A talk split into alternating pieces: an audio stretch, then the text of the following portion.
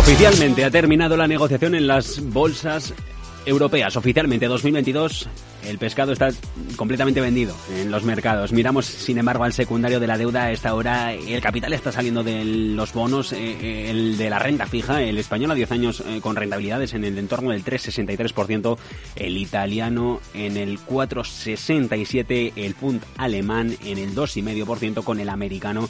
Sin embargo, lo tenemos a esta hora de la tarde cerca de las rentabilidades del 4. Ramón Zárate, socio director de Zárate EAF. ¿Qué tal? Muy buenas tardes. Hola, buenas tardes, Javier. Clave del día para usted en el mercado de la renta fija en este último día de año.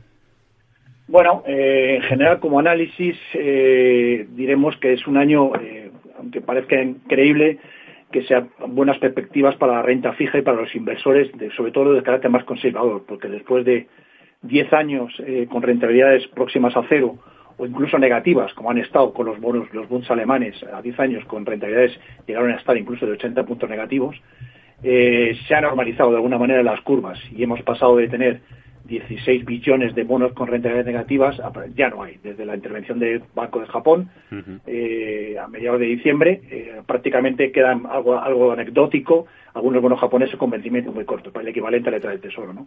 Con lo cual se abre un mundo de oportunidades de cara al 2023 eh, para instrumentalizar inversiones en renta fija, que era desconocida hasta ahora por muchos inversores, eh, que nos permiten, eh, por un lado, invertir, construir carteras de renta fija con diferentes ponderaciones según los emisores en renta en renta fija europea, sin riesgo de divisa, por encima del cuatro y medio y, con riesgo de divisa, básicamente en el dólar, por encima del cinco y medio. Eso sí, ponderando entre grado de inversión, high yield, o alto rendimiento y bonos soberanos con diferenciales o bonos con, alto, con, alta cualificación crediticia. ¿no? Y esto como, como gran aproximación a todo lo que ocurrió en el año, en el año 2022. Hemos pasado, hay que volver a incidir, de tipos que estaban prácticamente a cero y estamos ahora mismo con Euribor, estamos viendo ahora mismo en pantallas del 3.288%. Como bien apuntas, efectivamente, eh, ha subido con, después de los avisos del Banco eh, Central Europeo, eh, a través de sus responsables. Eh, lo que más ha subido esta semana y se ha notado ha sido los tipos de interés o, que se están descontando de las primeras subidas del Banco Central Europeo, sobre todo ha sido en el euro. Efectivamente, el dos años del euro está ahora mismo el 3,39 en términos de tipo swap, estamos hablando. mientras que el 10 años está en 3,14 y el 30 años en 2,47. ¿Esto qué quiere decir? Pues que básicamente toda la curva de bonos se tiene que, tiene que corregir en rentabilidad al alza y precios a la baja, lo que ha hecho que el boom Básicamente tenemos las rentabilidades que estamos hablando, 2,53, eh, muy lejos todavía o por debajo de lo que es el tipo teórico en el 10 años, que está, como hemos dicho, en el 3,14. ¿no? Mm. Es decir, está descontando con mucha más descuento por el efecto de que es crédito. Con lo cual, ¿qué vamos a tener que mirar el año que viene con bastante asiduidad? Eh, bueno, ¿qué va pasando eh, con los diferenciales? Que hay diferentes bonos eh, contra los bonos de, mayor calidad crediticia, en este caso el mundo o en este caso los americanos. ¿Por qué? Porque en función de estos diferenciales va a ser lo que vamos a tener que pagar el resto de bonos soberanos. En el caso de España nos hemos mantenido de forma muy estable en torno a 110, 108 puntos básicos.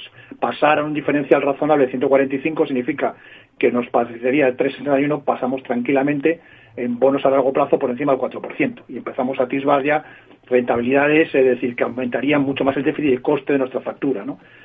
Eh, pero bueno, insistimos, al final eh, todo tiene en la balanza de la renta fija estas dos variables. ¿no? Por un lado, eh, que efectivamente hemos cambiado de tipos cero a tipos positivos. Esto ha costado en las carteras bastante dinero, es decir, por el efecto de subida de incremento de renta y bajada del precio de los bonos pero de cara al año que viene creemos que es el activo de referencia, ¿no? es decir, cualquiera de las alternativas, tanto en, su, en los emisores de mayor cualificación crediticia como los de menos cualificación o alto rendimiento. ¿no? palo del mercado también de bonos europeos. Cosa que quería apuntar, es decir, hoy eh, hemos visto emisiones, para vemos un poco lo que está pasando, ¿no? Por ejemplo, emisiones, aunque el primario primario está bastante escaso, pero hemos visto cosas o emisiones con cierto interés. Por ejemplo, eh, Amazon, ¿no?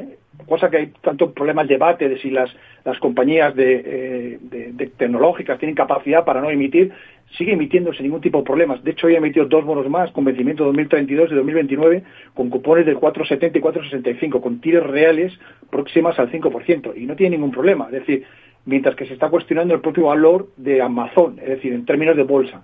Lo que quiere decir, lo que queremos decir con esto es decir que hay alternativas a la renta variable y alternativas muy rentables, porque por primera vez producen carry positivo, es decir, que nos producen un 5% anual, sin ir más caso una empresa tan conocida como Amazon.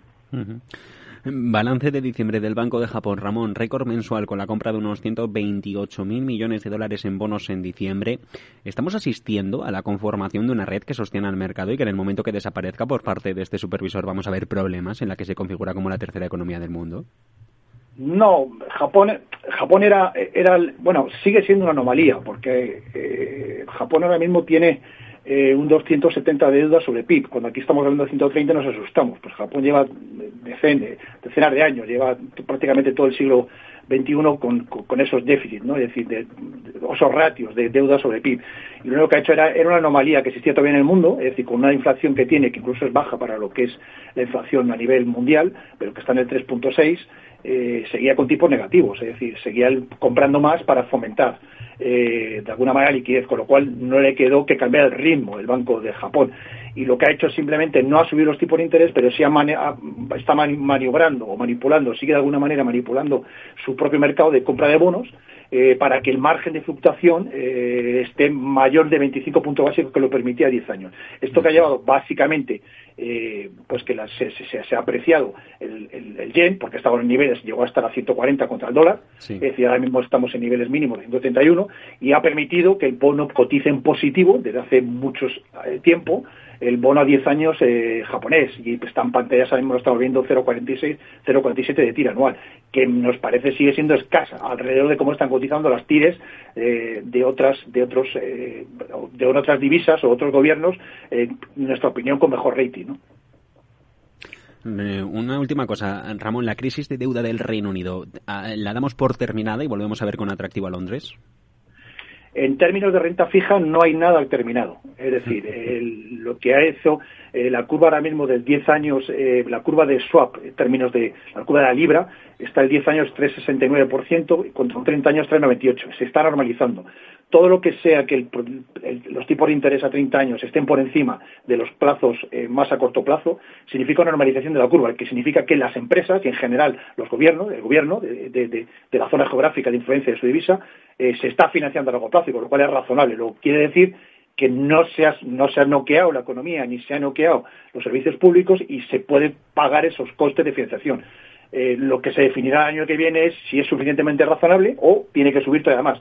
Y esto no lo va a marcar solamente Inglaterra, es decir, estamos hablando en términos de renta fija, sino decir, ¿qué hacen el resto de tipos de interés de las divisas para, que van en paralelo, sobre todo el dólar?